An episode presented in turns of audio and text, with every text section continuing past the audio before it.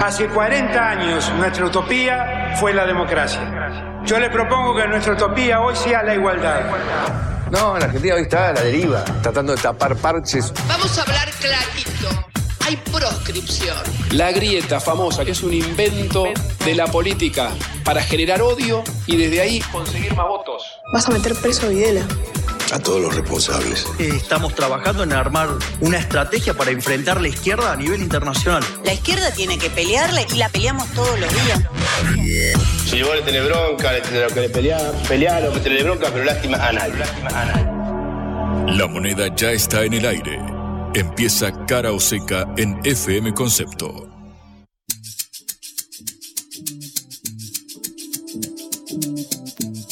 Hola, ¿qué tal? Buenas tardes, buen comienzo de semana. En esta hora del regreso estamos en Cara o Seca, una producción de la Agencia Internacional de Noticias Sputnik.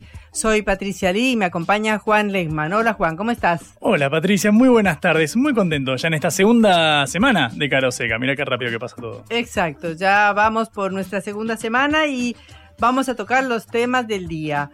Primero, Laura Richardson, la comandante, la generala del Comando Sur de Estados Unidos, es noticia en América Latina.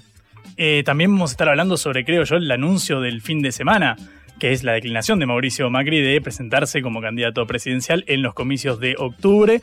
Vamos a hablar con alguien del espacio de Juntos por el Cambio, del PRO puntualmente, para que nos diga cómo ve eh, que esto impacta tanto en el oficialismo como en la oposición. Y la noticia internacional, que es el eh, que en la de Israel, donde Benjamín Netanyahu retiró el proyecto de ley para reformar la justicia o lo aplazó por lo menos debido a las enormes protestas del día de hoy. Y también vamos a hablar sobre, si te digo Kings League, ¿qué pensás que es? Eh, yo me imagino que es algo así como fútbol, eh, los amigos de Messi, Em, Algo por ese lado hay, ¿eh? Estuviste estudiando. Exactamente. Se, trata de este torneo de streaming de estrellas que ayer en el Camp Nou, en el estadio del Barça, justo hablando de Messi, eh, que clamó por, por la vuelta del 10, eh, juntó más de 90.000 personas para la final. Más de 2 millones lo hicieron vía streaming. Así que vamos a estar hablando sobre el evento del fin de semana a nivel de streaming. Excelente. Empezamos nuestro programa.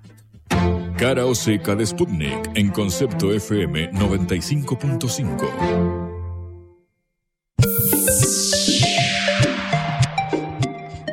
Hablaremos otra vez de libertad de expresión. Ahora porque una generala, una comandante del ejército de Estados Unidos o comandanta del ejército de Estados Unidos, Laura Richardson, estuvo hablando sobre libertad de expresión es algo extraño porque una persona que es un militar, que es un oficial del ejército y se mete con los medios de comunicación llama la atención. Y más si es la jefa del Comando Sur, un organismo también muy especial, que tiene jurisdicción sobre toda América Latina, pero que tiene su sede en la Florida, Estados Unidos de Norteamérica. Hablando ante el Senado, el 23 de marzo, la semana pasada, el jueves, si no estoy mal, dijo que nuestra región está siendo atacada por una serie de desafíos transversales que amenazan directamente a nuestra patria. El mundo está en un punto de inflexión, dijo. Nuestros socios están sintiendo el impacto de la interferencia externa y de la coerción. ¿A quién se refería? ¿A quién se podía referir? Se refería en primer lugar a la República Popular China, que, según ella, continúa expandiendo su influencia económica, diplomática y de todo tipo en Latinoamérica. Y después, por supuesto, de Rusia. Dijo que Rusia es una grave amenaza. La verdad, habría que saber por qué Rusia es una grave amenaza en América Latina. Pero bueno, continuó diciendo que Rusia continúa su amplia campaña de desinformación y tiene acuerdos con medios de comunicación en 11 países de la región. Y luego agregó, hay más de 30 millones de seguidores de Russia Today o RT en español y Sputnik Mundo. Estas actividades socavan las democracias y desafían nuestra credibilidad. Le agradecemos enormemente a Laura Richardson por la publicidad que ha hecho de la agencia Sputnik y de RT, pero eh, no podemos eh, estar más en contra de su contenido, de lo que dijo. Eh, Laura Richardson. porque luego de toda esta declaración ante el Senado declaró que debían utilizar todas las palancas a su alcance para fortalecer las alianzas con las democracias de la región que entienden la importancia de trabajar juntos para contrarrestar estas amenazas. Y siguió porque un senador le preguntó si tenía los recursos para hacerlo y dijo que podría utilizar más recursos todavía para contrarrestarlo, hacer mucho más en la región, porque agregó, volvió otra vez sobre China a decir que la región está llena de infraestructura crítica en donde China ha invertido en puertos, telecomunicaciones, ciudades inteligentes, ciudades seguras, y todo eso lo consideró una amenaza. Ya la jefa del Comando Sur había hablado de como si fuera eh, su casa o como si fuera su país, de los enormes recursos naturales de América Latina, del litio, del agua, y ha hablado de qué interés tenía Estados Unidos en esos recursos. Pero lo nuevo es que ahora ya considera que hasta el comercio con China es una actividad eh, extraña o agravante o amenazante cuando es una actividad comercial y si China vende luminarias o vende controles para hacer las ciudades inteligentes, eh, ya lo considera que puede ser una cuestión para sacar información de los ciudadanos. Pero no es el único ataque el que Laura Richardson llama a hacer o a contrarrestar Sputnik y RT en la región. Ya en Estados Unidos la semana pasada, y hablamos de eso, eh, el, Senado de Estados Unidos, el Congreso de Estados Unidos estuvo discutiendo la cuestión de TikTok, que es la red social china, ustedes ya conocen, que tiene 150 millones de usuarios en Estados Unidos y que quieren prohibir. Lo interesante fue la reacción en los mismos Estados Unidos, porque en una columna editorial del diario The New York Times, uno de los más importantes e influyentes del país, eh, el director de un instituto de la Universidad de Columbia dedicado a la libertad de prensa dijo que prohibir TikTok está en contra de la primera enmienda de la Constitución de Estados Unidos, que es la que consagra la libertad de expresión. Y este director de este instituto de la Universidad eh, de Columbia dijo y contó que la Corte Suprema ya había hace poco, hace seis años, anulado una ley que prohibía a los condenados por abuso sexual usar las redes sociales. Porque decía, las redes sociales son parte del tejido integral de nuestra sociedad. Y cita otro, otro antecedente de hace décadas atrás, en el que la Corte Suprema de Estados Unidos decidió una serie de casos en los que afirmaba que la primera enmienda protege no solo la libertad de expresión, sino el derecho de recibir información también. O sea, considera que es parte de la primera enmienda. Y en uno de esos casos que cita la Corte, la Corte invalidó una ley que prohibía recibir propaganda política comunista de otros países. La Corte sostuvo que la ley era un intento impermisible de controlar el flujo de ideas al público. Pero lo más grave es que estos intentos de controlar los medios, de controlar las redes sociales, de controlar la libertad de expresión, se van permeando y tenemos que estar muy alertas a esto. Por ejemplo, en Brasil, eh, avanza un proyecto del gobierno de Lula da Silva para implementar una ley que censure las fake news o las noticias o la desinformación online.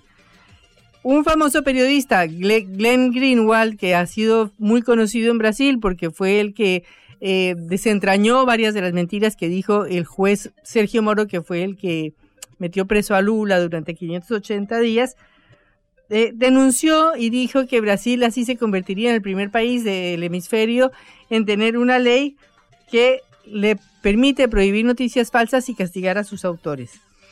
Pero esto ya, ya se ha hecho práctica en Brasil, porque hay un juez de la Corte Suprema, Alexandre de Moraes, eh, que ha condenado a prisión sin juicio a varias personas por, por hacer posteos en las redes sociales silenció durante varias semanas a un diputado muy conocido en Brasil, Niklas Ferreira, un cristiano de derecha de Jair Bolsonaro, que eh, ha sido muy partidario de Bolsonaro y ha hecho muchos, eh, mucha propaganda de Bolsonaro en sus redes sociales. Eh, y después también a todos los que fueron detenidos después del ataque del 8 de enero en Brasilia contra el Congreso y contra las demás instituciones, los dejó salir de prisión, pero les prohibió utilizar las redes sociales. Esto puede parecer muy lindo, ¿no? Esto puede parecer muy bien. Uno dice, bueno, son personas que hicieron un ataque criminal contra las instituciones brasileñas y que por supuesto es absolutamente condenable. Pero el hecho de prohibir la libertad de expresión, el hecho de prohibir las redes sociales es una cuestión aparte y superior. Incluso en es, para defender esta ley, el vocero de Lula, que se llama Paulo Pimienta, dijo que iban a responder a toda esta información que distorsiona la verdad. Y Lula mismo dijo que tenían que hacer algo en contra de las leyes sociales, de las, de las redes sociales, porque toda la información que llegó para el ataque al Congreso fue concebida, organizada y diseminada a través de distintas plataformas y que eso se debe tener. Pero los dueños de la verdad no pueden ser un Estado, los dueños de la verdad no pueden ser las leyes, los dueños de la verdad no pueden ser ombudsman con un ojo que mira lo que piensan o hacen los ciudadanos. Tienen que ser los propios ciudadanos los que decidan porque las noticias falsas después se vuelven noticias verdaderas. ¿Y quién lo sabe? Galileo Galilei dijo que la Tierra eh, giraba alrededor del Sol y lo condenaron. Y después resultó que era cierto. De manera que, eh, yendo más cerquita, cuando empezó la pandemia, la OMS, la Organización Mundial de la Salud, dijo que no había, usar, que no había que usar barbijos y luego dijo que había que utilizarlos. De manera que la verdad es una conclusión que deben sacar los propios ciudadanos y no los organismos del Estado ni las leyes del Estado que decidan qué es lo que es verdad y qué es lo que es falso. Blanco o negro, sí o no. A favor o en contra. Sputnik para la pelota para reflexionar.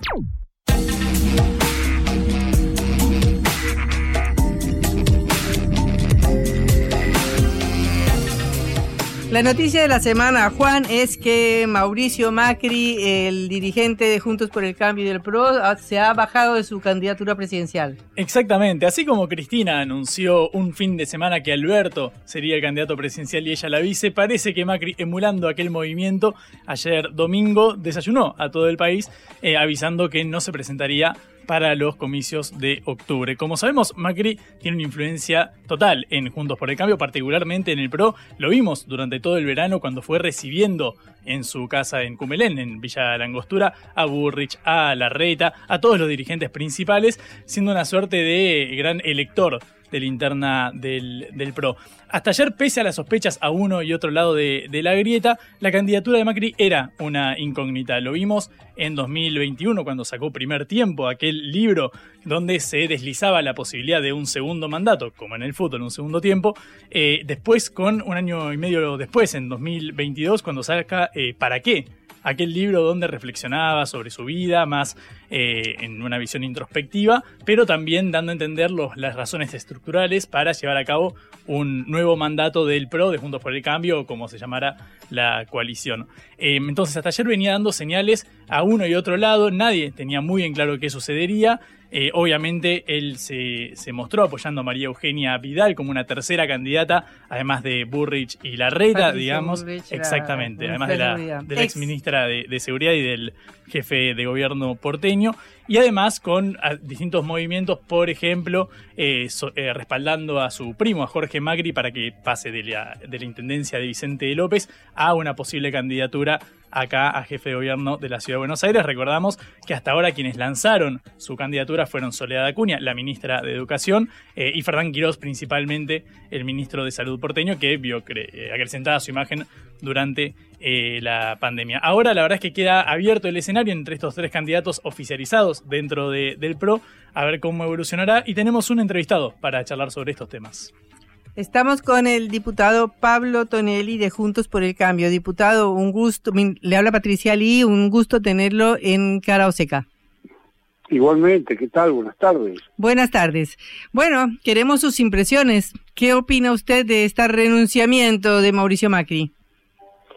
Me parece que más que nada muestra un acto de generosidad hacia, hacia el partido, hacia el PRO, en, el sentido de darle espacio y oportunidades eh, a dirigentes ya muy probados, muy fogueados, como son Patricia Bullrich, Horacio Rodríguez Larreta, María Eugenia Vidal, para que sean ellos quienes disputen la, candidatura a, presidente, mientras que Mauricio, bueno, quedará eh, ineludiblemente en un lugar de gran referente, de gran consultor eh, del PRO y de Juntos también, que son el partido y la coalición que él tanto contribuyó a fundar. Pablo, buenas tardes. Juan Lemán te saluda. Eh, vimos tus declaraciones del último tiempo donde vos eh, eh, estabas ilusionado con una potencial candidatura de Macri. En las últimas horas, Miguel Ángel Pichetto dijo lamentar esta decisión de que no se presentara. ¿Cómo crees que esto impacta en el armado del PRO para, para el menú que, ofrecerá la sociedad en las PASO? Sí, es cierto que vos decís. Yo nunca negué que, me encantaría, me hubiera encantado, me hubiera gustado mucho que Mauricio fuera nuestro candidato. Creo mucho en, sus virtudes, en su experiencia, en su modo de hacer las cosas. Pero bueno, ya está, él ya tomó la decisión. Me parece que eh, el impacto que, tiene esto es simplemente despejarles el camino a quienes ya han eh, lanzado su candidatura digamos que hasta ahora había una cierta incógnita de qué podía ocurrir en el caso de que Mauricio anunciara que iba a ser candidato. Es decir, que iban a ser... Bueno, María Eugenia Vidal había dicho que en ese caso ya bajaba su candidatura. Patricia y Horacio al parecer la, habían decidido, tenían decidido mantenerla. Bueno, esta posible incógnita, este posible interrogante queda despejado. Ya sabemos que Mauricio no va a ser candidato de modo que los candidatos lanzados al día de hoy son Patricia y Horacio, tal vez se sume María Eugenia, eh, seguramente se va a sumar algún dirigente radical, al parecer Elisa Carrió también va, a participar de las PASO, y bueno, tendremos que tener una PASO que es el modo democrático y normal este, mediante el cual los partidos políticos resuelven sus internas y de allí saldrá el candidato que por supuesto apoyaremos todos. ¿Con este movimiento no está reconociendo que no cuenta con el caudal de votos necesario para, para ganar? Digo, sacó el libro primer tiempo dando a entender que estaba sobre la mesa la posibilidad de presentarse nuevamente. No, no. Es más, si ustedes me, me, preguntan a mí, yo estoy convencido de que Mauricio, si hubiera sido candidato, ganaba cómodamente la interna y también ganaba la general. Eh, sinceramente lo creo. Eh, no, no, no me parece que haya aquí eh, en su decisión una especulación acerca de, triunfo o derrota. Sinceramente creo que el, triunfo lo, tenía, lo tenía al alcance de la mano. Me parece que eh, la cuestión pasa por otro lado.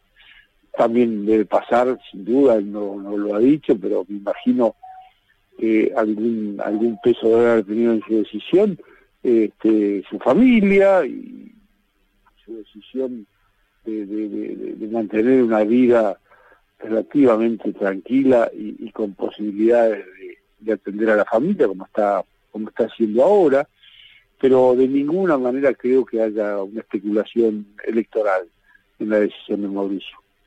Corrido Macri del tablero de los potenciales candidatos, de los tres nombres que, mencionamos hasta ahora, Burrich, Larreta y Vidal, ¿quién crees que mejor representa el legado de, lo que Macri, de lo que uno esperaría de un segundo gobierno de Macri? Ahora que los tres, los tres representan el legado de Juntos por el Cambio, los tres son muy buenos dirigentes, ya lo han demostrado en distintas funciones de gobierno. Yo por razones de, preferencias personales y por ciertas características precisamente de la personalidad, estoy apoyando a Patricia Bullrich y trataré de que sea ella nuestra candidata pero siempre destaco que los otros son muy buenos candidatos y si llegara a ganar la interna alguno de los otros, va a contar con todo mi apoyo sin ningún tipo de condicionamientos. Pero eh, prefiero a Patricia.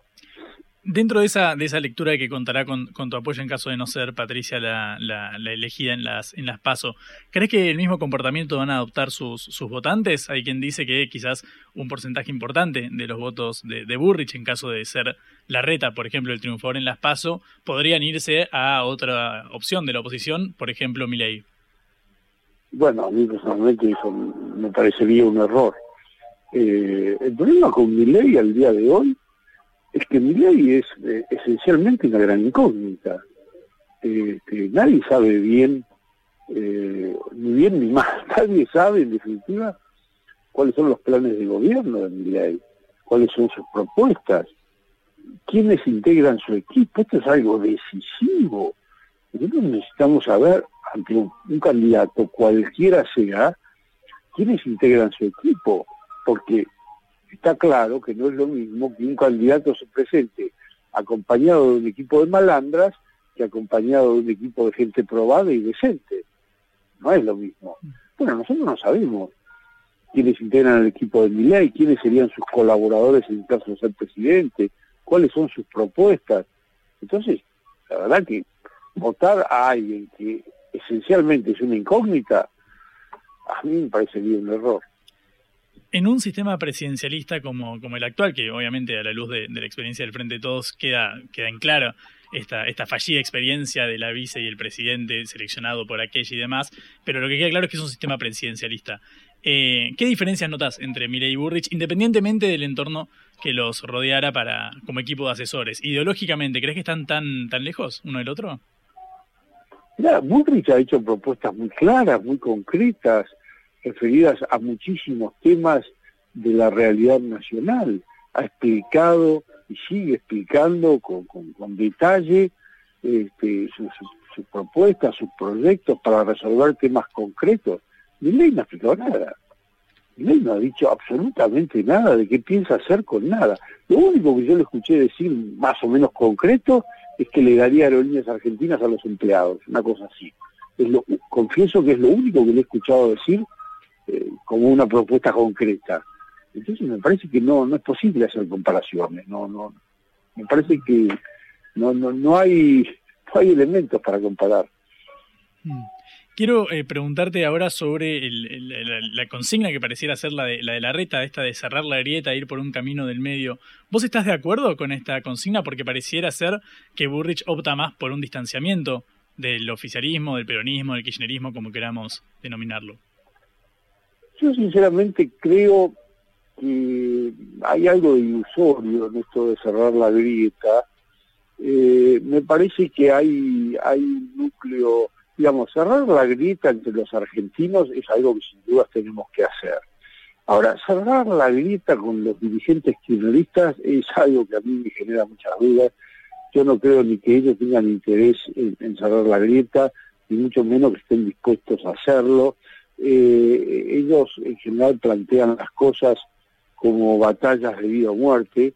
Lo vemos básicamente en el modo en el que agreden a los dirigentes de Juntos por el Cambio.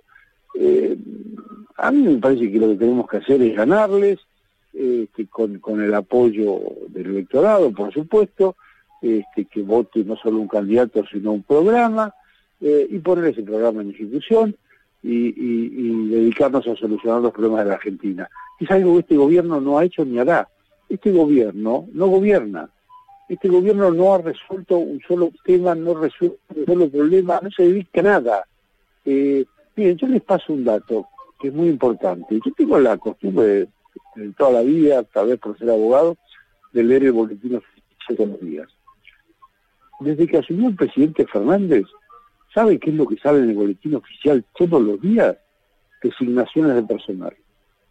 Es rarísimo, pero rarísimo encontrar en el boletín oficial un decreto, una resolución, una disposición que soluciona algún problema, aunque sea el precio, el precio del salame. Nada, nada, nada, nada. No gestiona este gobierno. No, se puede hablar con, los actuales dirigentes, con los actuales eh, gobernantes. Insisto, hay que tener un programa claro, lograr el apoyo de la gente, que la gente lo, lo vote, que nos dé ese, ese voto de confianza y poner el programa en ejecución. Y si el turismo se quiere sumar, bienvenido será. Y si no, bueno, habrá que habrá que trabajar con los argentinos decentes, que son la mayoría, por suerte. Diputado, eh, ¿usted qué cree? ¿Piensa que puede haber una reacción espejo en, en el frente de todos? Es decir, que Cristina despeje la incógnita también de si ella será candidata. Mire, yo creo que Cristina va a ser candidata, pero a senadora, porque ella básicamente necesita los fueros este, para tener cierta tranquilidad en relación con su situación judicial. Si ella se presenta candidata a presidenta, es casi seguro que pierda. En cambio, si se presenta como candidata a senadora por la provincia de Buenos Aires, aún entrando en segundo lugar, este, que sería lo esperable, este, ella, ella se consagraría como senadora. Tengo que yo sospecho e intuyo que lo que va a hacer ella va a ser eso, presentarse como candidata a senadora por la provincia de Buenos Aires. O sea, ¿y Macri no se va a presentar también como candidato a senador? No, no, no, no, no, Macri no va a ser candidato a nada. Pablo, quiero ir eh, puntualmente a los problemas que estamos enfrentando como, como país y las posibles soluciones, dado que vos estás eh, apoyando y trabajando con, con Burrich. Hace unos días, Gerardo Morales de la UCR deslizó la frase vamos a reperfilar todo en referencia a la deuda y aquel comunicado sobre la bomba de deuda en pesos que está dejando este gobierno. ¿Suscribís a sus dichos? Bueno, posiblemente haya que hacerlo. Este, hay, hay, hay muchos vencimientos en, el corto plazo y no, no va a ser fácil pagarlos. Lo que pasa es que, bueno, como en todas las cosas, hay modos y maneras de, hacer algo. Eh, una cosa es eh, reprogramar vencimientos, este, estirar plazos, etcétera, y otra cosa son los malpasos de ahogado de este gobierno, como por ejemplo hacer lo que lo que se ha hecho con los fondos de del Fondo de Garantía de Sustentabilidad y tantos otros este, haberes en, en, bonos que tienen distintas entidades públicas. Eso, eso es un manotazo de ahogado en definitiva termina perjudicando a, las entidades titulares o, propietarias de, esas acreencias. Eso nosotros no lo haríamos. Ante este escenario de, inestabilidad y fragilidad financiera que describís, ¿no considerás que sería más apropiado, quizás o conveniente para los intereses de, de la macroeconomía al menos, que la oposición se mostrara en, una, en un lugar más responsable, más que hablar de una bomba insostenible y vamos a reperfilar y no da para más esto. Más, responsable que nosotros, que dimos los votos para aprobar el acuerdo con el Fondo Monetario Internacional, cuando buena parte del oficialismo votó en contra. Por favor, los irresponsables son ellos y los responsables somos nosotros. Si no hubiera sido por nuestros votos, no tendríamos acuerdo con el Fondo Monetario y el país hubiera estallado por los aires. Así que me parece que es exactamente al revés a quien hay que pedirle responsabilidad es al gobierno. Nosotros ya hemos dado sobradísimas muestras de ser mucho más responsables que el gobierno. Acuerdo con el Fondo Monetario que el mismo Macri suscribió, digamos, no, es, un, no es un acuerdo que haya contraído este gobierno el de, si Macri suscribió para pagar deudas que había contraído Cristina, en fin, eh, porque acá nadie nació de repollo. Este, las deudas que se pagaron con el préstamo que obtuvo Mauricio cuando era presidente, no eran deudas que hubiera contraído él, ¿no es cierto? Esto está clarísimo. Eran deudas que básicamente y esencialmente había contraído Cristina en sus dos periodos como presidenta. Eh, por eso eh, yo digo que nosotros somos serios, porque nosotros no nos desentendemos de la continuidad del Estado este, y, de las cosas que hicieron los gobiernos anteriores. En cambio, el kirchnerismo eh, alegremente dice que no vota el acuerdo con el Fondo Monetario. ¿Ustedes se imaginan lo que hubiera pasado si no hubiéramos aprobado ese acuerdo? La economía hubiera volado por los aires. Quiero preguntarte para, eh, por mi lado, la, última. En caso de llegar al poder y eh, con esta situación de inestabilidad y con la fragilidad que tiene el Estado, ¿la solución es el ajuste del primer día? ¿Del primer momento? La solución es la reforma al primer día. ¿Qué reforma? Hay que, reformar hay que reformar muchísimas cosas, este, empezando por, por buena parte del Estado, por buena parte de la economía, este, hay que reformar, en fin, eh, mucho, mucho, mucho hay que reformar en materia de salud, de educación, de justicia, y creo que sí, que una de las claves es hacer esas reformas desde el primer momento. Eh, diputado Pablo Tonelli de Juntos por el Cambio, le agradecemos mucho este contacto con Cara Oseca. Bueno, que sigan ustedes muy bien, hasta pronto. Hasta luego. La vuelta al mundo en la vuelta a casa.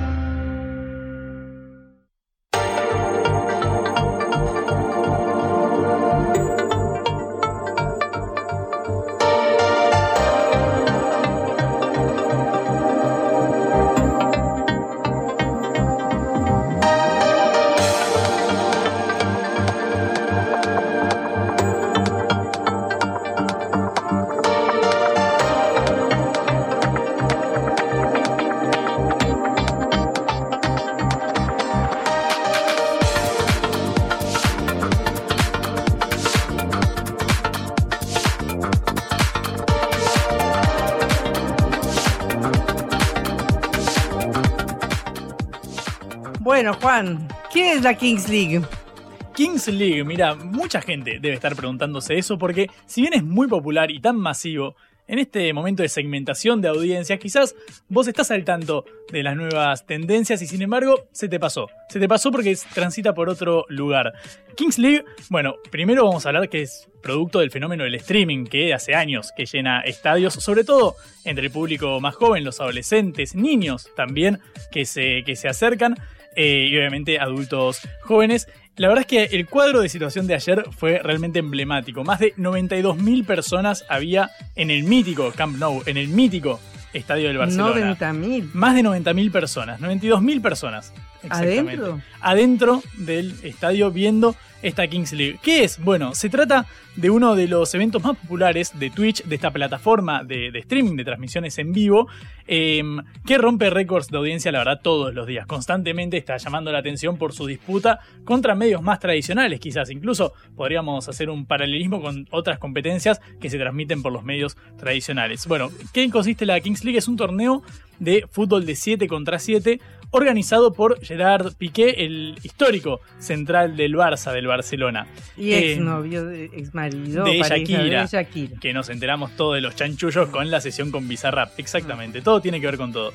La competencia entonces, esta Kings League, consta de 12 equipos amateur, esta es la parte clave, no es profesional, formados por un plantel de 10 jugadores, recordamos son 7 contra 7, eh, y cada uno está liderado por un famoso streamer o por un famoso futbolista. Por ejemplo, el Kun Agüero es el emblemático capitán de su equipo Kun Sports eh, y él es quien selecciona a los integrantes de, su equipo que participa en este torneo que también está relatado por Ibai Llanos, el español, streamer muy conocido también en este mundo que le está rompiendo récords totalmente eh, históricos, sobre todo en esta plataforma. ¿Cuál es el atractivo central de este evento? ¿Cuál es el atractivo central de la Kings League? Primero que los planteles están integrados por gente amateur liderados por una, una figura, por ejemplo, el Kun Agüero o por ejemplo Piqué, por decir ejemplos. Además, eh, cualquiera puede anotarse para participar. Vos envías como tu currículum, digamos, y ellos seleccionan los presidentes, así es el título formal de cada equipo. Por ejemplo, el Kun, vos le envías, yo le mando, mira, Kun, yo soy muy bueno desbordando y mandando el centro con la zurda, y Kun dice, mm, no me sirve, pero si fueras diestro me serviría, y ahí me seleccionan. Es decir, es abierto para todo público. Por supuesto, como son solamente dos equipos de 10 personas cada uno, la mayoría queda fuera, pero está la puerta abierta para participar de manera amateur. Em, además, tienen la posibilidad, y esto es clave, de incorporar un exfutbolista en la plantilla. Y ahí está el atractivo. Vos podés ser un joven jugador inexperto y de repente estar tirando paredes con Ronaldinho o con Chicharito Hernández, por ejemplo. Esto ha sucedido y por eso llama tanto la, la atención. Mira, entre Twitch, YouTube y TikTok se estima que más de 2 millones de personas siguieron la final de ayer de la Kings League. Eh, obviamente, aparte de las 92.000 que estaban en el Camp Nou. Tenemos el audio de Gerard Piqué explicando cómo se trata, de qué se trata esto y cuáles son las perspectivas a futuro. Bueno, para mí y para todo el equipo, yo, yo es que al final eh, soy una persona que me gusta trabajar mucho en equipo y todo esto es una idea que tenía en la cabeza, que, lo transmitía al equipo, pero, pero todo esto está ejecutado gracias a, sobre todo a Uriol y a todo el equipo que, que rodea la Kings League y creo que es el sueño de todos. Cuando mañana empieza a rodar la pelota y haya 90.000 personas en directo y otras muchas más viéndolo por stream, es donde queríamos llegar al inicio, era pensar en grande y creo que lo hemos conseguido. Pero yo no me quedaría aquí, creo que me conocéis, creo que es el primer paso y la primera etapa de muchas. Ya estamos pensando en el segundo split, ya estamos pensando dónde hacer la final, ya tenemos un sitio en, en la cabeza, así que esto es un no parar. Claramente esta Kings League está poniendo en jaque cómo consumimos el fútbol entre comillas. ¿Por qué digo entre comillas? Porque no son las mismas reglas que, conocemos nosotros. Por empezar, son dos tiempos de 20 minutos. Naturalmente, se trata de futbolistas amateurs que quizás no aguantan una hora y media corriendo. Pero además, porque... Em, en primer lugar, las reglas son eh, seleccionadas por el público. El público es el que hace las reglas, no hay un reglamento ya establecido. Entonces, por ejemplo, el saque del medio, un partido de fútbol, ¿cómo empieza? Un el árbitro pita y un equipo juega el balón. Bueno, acá la pelota se tira al medio y cada uno desde su arco tiene que correr hacia el centro como si fuera waterpolo para disputar y hacerse del balón. Em, por ejemplo, em, los cambios son ilimitados, naturalmente, de nuevo por una cuestión física, me imagino yo que el aire no te va a aguantar si estás jugando sobre todo con exfutbolistas. Eh, las tarjetas amarillas y roja son temporales, es decir, te sacan una roja y no es que te quedas todo el resto del partido sin un jugador, pero sobre todo hay cartas, como en los videojuegos, hay cartas especiales que te dan un superpoder por un tiempo predeterminado. Por ejemplo, eh, yo antes del partido puedo elegir, bueno, voy a jugar esta carta en el minuto 10 y esa carta hace que todos mis goles valgan en el doble. O que, por ejemplo, el arquero rival durante 5 minutos no pueda atajar con las manos. Ah, es decir, no es fútbol tradicional, es como si fueran superpoderes que se van conjugando con el, fútbol en sí. Obviamente, estas son las particularidades que lo hacen tan especial. Pero ¿cuántos partidos se juegan, digamos? Es un torneo, mira, en este caso comenzó en, enero, son las 10 fechas y ayer fue la, final. El equipo eh, ganador fue El Barrio, conducido por el periodista deportivo Adri Contreras, eh, español él.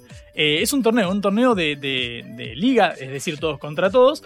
Y al cabo de eh, tantas fechas se llega al, campeón, que obviamente es un mega evento, de nuevo, eh, dos millones de personas. No solamente dos millones de personas, estuvo tocando, me pongo de pie, Lali Espósito durante, durante la transmisión. Es decir, es casi como si fuera el Super Bowl, digamos, con un espectáculo de medio tiempo. O sea, fue más gente que a ver a la selección argentina. Y contra Panamá sí, por, por la capacidad del, del estadio.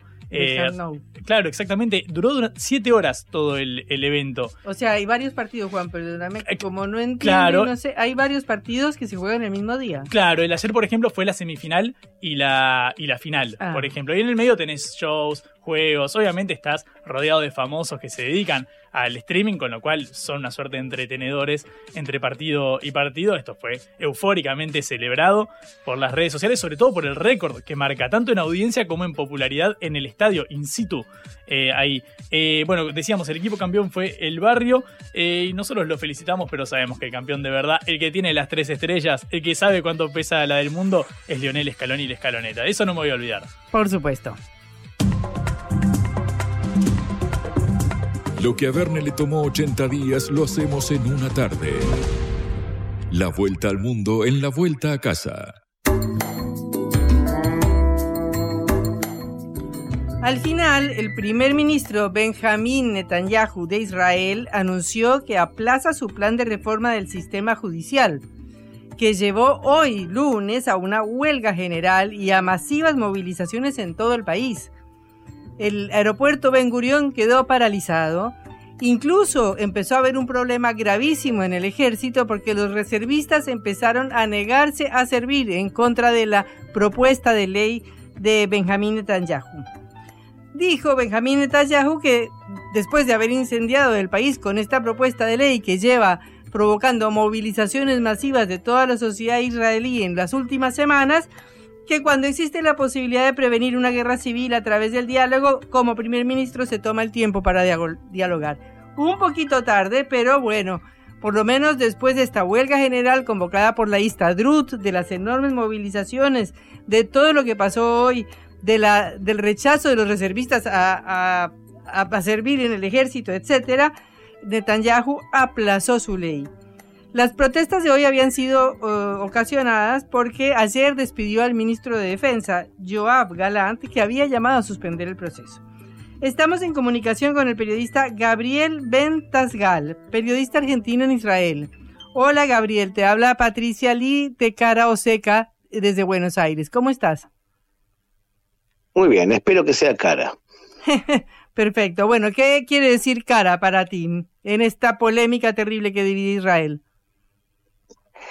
Mira, que de verdad lo que debería haber ocurrido es que gobierno y oposición se pongan a dialogar de cómo iba a ser más o menos el marco de la reforma, porque ambos están de acuerdo, especialmente la oposición de eh, un líder llamado Benny Gantz, que era necesario hacer reformas. Eh, lo que sucedió es que la propuesta de reforma del gobierno ha intentado corregir serios problemas del sistema judicial en cinco meses cuando venimos arrastrando este problema durante 30 años. Bueno, pero el problema, según dicen los medios, es que eh, Netanyahu quiere colocar a la justicia bajo el control del Congreso, eh, definir también los jueces y de esa manera eh, someter la justicia a la política, digámoslo. ¿Eso es así? No, eso es una banalidad en general y lamentablemente en este conflicto ha sido clásico especialmente de medios de comunicación, no por supuesto Argentina, eh, sino de los medios de comunicación propiamente israelíes. Lo que ha ocurrido es que eh, durante 30 años eh, los jueces han decidido de manera por jurisprudencia, significa no por la ley, que todo tema político es judiciable. O sea, han invitado a meterse en temas políticos y además han decidido cancelar decisiones del Poder Ejecutivo a través del principio de razonabilidad. O sea, lo que ellos consideran que no es razonable, entonces lo han cancelado. Y además, 12 de los 15 jueces, por la forma de selección de jueces, surgen del mundo universalista, lo que eh, llamamos habitualmente la izquierda. Entonces hay un desbalance, porque las elecciones la gana siempre la derecha en los últimos años, y sin embargo los jueces, 12 de cada 15, anulan leyes del Poder Ejecutivo y además se meten en temas políticos. Este desbalance intentaba ser corregido por el Poder Ejecutivo, eh, eh, que en general la gente está de acuerdo que había que hacer estas reformas. Lo que pasa es que lo han hecho de manera bestial, o sea, han intentado en cinco meses corregir un desfasaje de 30 años.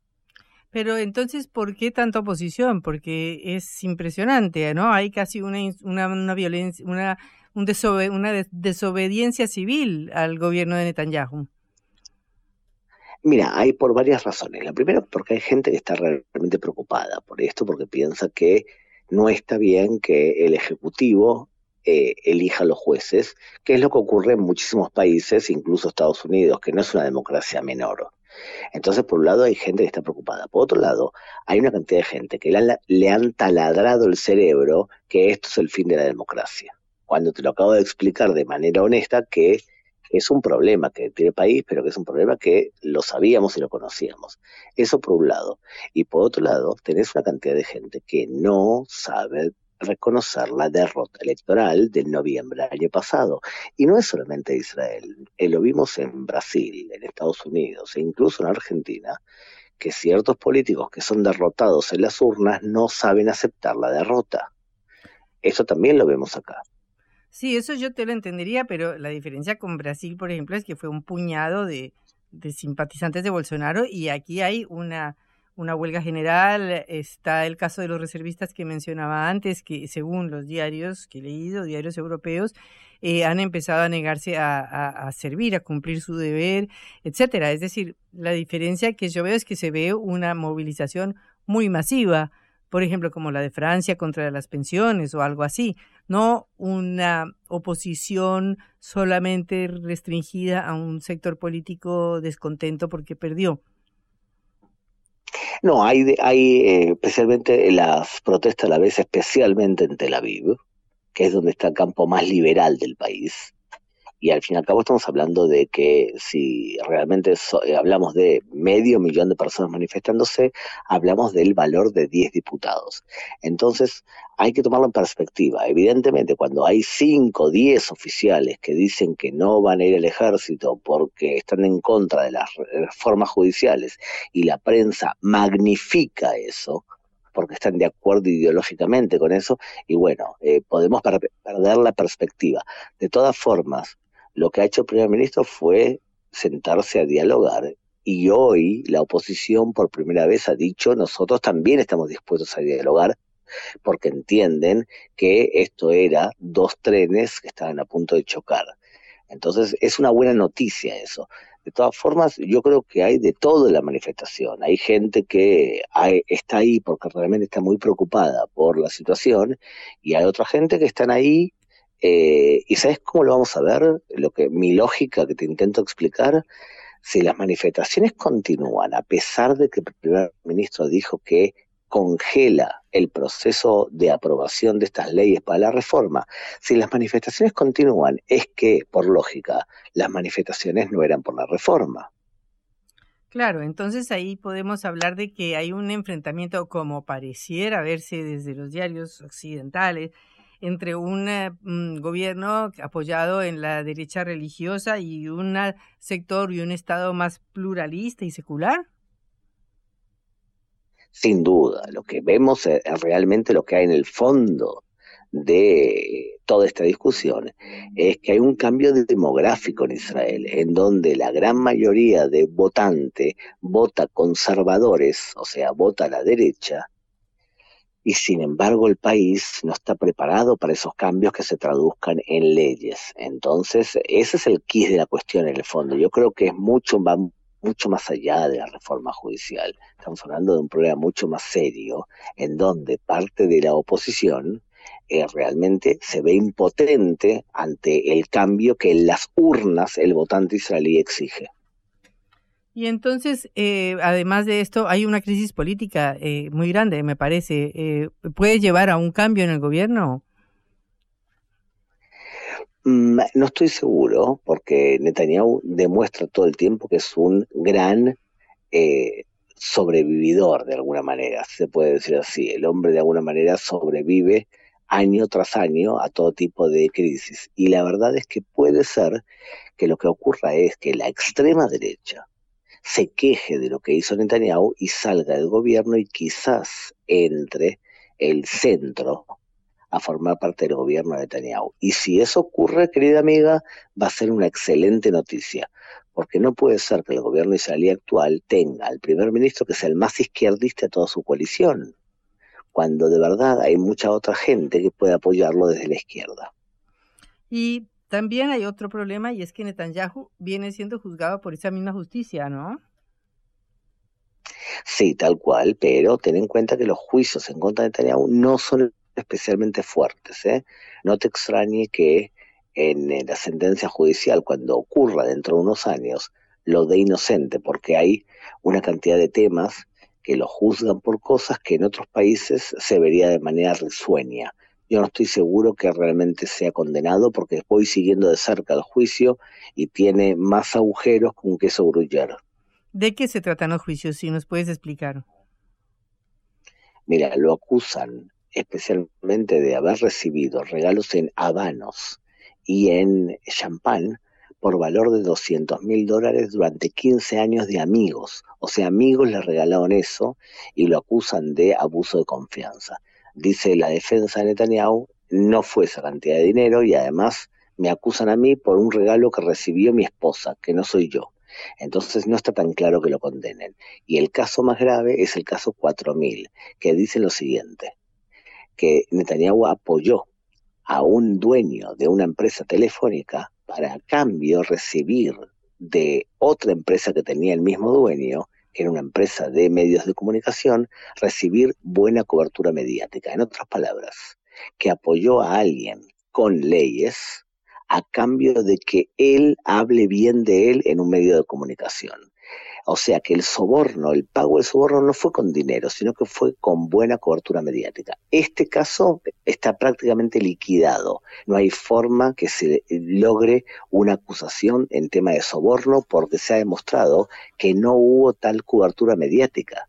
O sea que no hablaron bien de Netanyahu. Y además sería una innovación legal, porque que un presidente pague con dinero, por ejemplo, del Estado, para que un medio de comunicación hable bien de él, entonces, si eso es ilegal, todos los presidentes de América Latina estarían en prisión. Y bueno, y si no es Netanyahu, ¿quién? Porque, bueno, estoy sumando los años que lleva Netanyahu gobernando, no sé, más de 20, me corregirás, me dirás cuántos son, pero si no es Netanyahu que ha dominado la política eh, israelí en las últimas, vamos a decir, décadas o este siglo, ¿quién?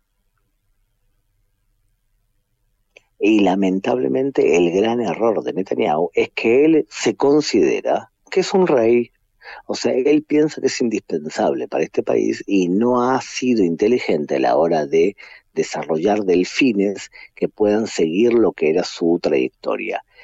Lamentablemente todo aquel que ha levantado un poco la cabeza, Netanyahu se la ha, lo ha eh, derrotado y lo ha sacado de alguna manera de la política. Y eso es un gran problema porque eh, una persona que está 16, 17 años en el poder de forma no, no ininterrumpida, o sea, hubo un periodo de tiempo de plazo de descanso en el medio, no siempre, perdón, siempre no es algo bueno. O sea, una persona que se eh, está en el poder y se acostumbra y piensa que el Estado es él, no puede traer buenas noticias. ¿Y el líder de la oposición, Benny Gantz? Bueno, el líder de la oposición durante la pandemia se atrevía a entrar en un gobierno de unidad nacional con Netanyahu y Netanyahu lo traicionó y disolvió el parlamento y volvió a llamar las elecciones. O sea que desconfía de él. Y después tenés a otro líder de la oposición llamado Yair Lapid, que es el típico político postmodernista que no dice absolutamente nada. Entonces no sabés lo que piensa realmente y hoy dice una cosa, mañana dice otra cosa completamente diferente, pero recibe votos de un montón de gente que piensa que él es el único capaz de derrotar a Netanyahu. O sea que los partidos de izquierda tradicionales han perdido sus votos porque se lo han dado a un político que no sabemos qué opina. Última pregunta. El eterno problema de Israel, eh, la relación con Palestina y la posibilidad de llegar a un acuerdo como fue en los años 90, que al final no se terminó cumpliendo.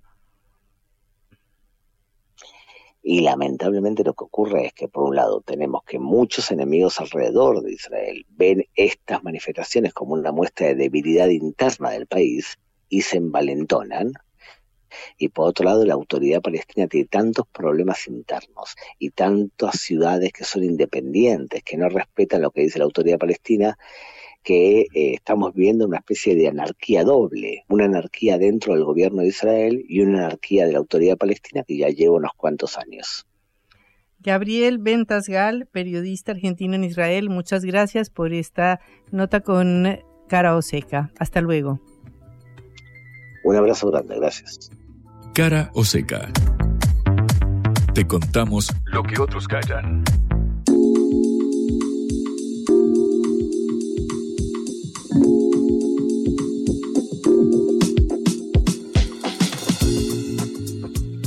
Patricia, eh, tenemos un par de noticias para compartir. Primero, Alberto Fernández ya está en Estados Unidos, ya está en Nueva York. Recordamos que pasado mañana, el miércoles, se va a reunir con esta ansiada eh, bilateral con Joe Biden. Recordemos que estaba pautada para el año pasado y cuando a Biden le agarró COVID fue reprogramada. Bueno, las tareas de Arguello, el embajador allí, parece que finalmente dieron resultado a meses de las elecciones y Alberto finalmente se reunirá con su par norteamericano. Mientras tanto, entre hoy y mañana, es decir, antes de la cumbre, va a mantener reuniones con 30 inversores. Eh, recordemos que todo esto se enmarca en una gira por la que eh, Fernández estuvo durante el fin de semana en la cumbre iberoamericana en Santo Domingo. Hubo definiciones allí, sobre todo buscando apoyos para eh, las, adversidades que está enfrentando el gobierno, particularmente financieras.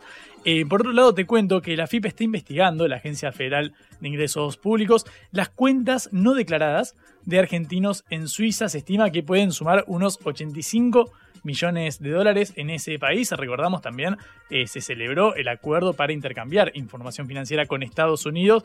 Bueno, parece que el Estado quiere estar más encima de los evasores en materia fiscal, sobre todo para traer esas divisas al país que tanto hacen falta acá. Y por último te cuento... Pero perdóname, el Credit Suisse parece que era una de las grandes cuevas donde se mantenían enormes capitales argentinos y de muchos otros países, ¿no? Y la quiebra parece haber puesto eso en una relativa tempestad ahora que tuvo que salir el rescate del gobierno, el gobierno suizo, bueno, parece haberse estabilizado la, situación por la compra de su principal competidor. La última es una de seguridad acá eh, de Buenos Aires. El gobierno creó el Comando Unificado Urbano para tareas de seguridad acá en la provincia de Buenos Aires. En Rosario se replicó esto con el Comando Unificado que se envió para combatir al narco y demás.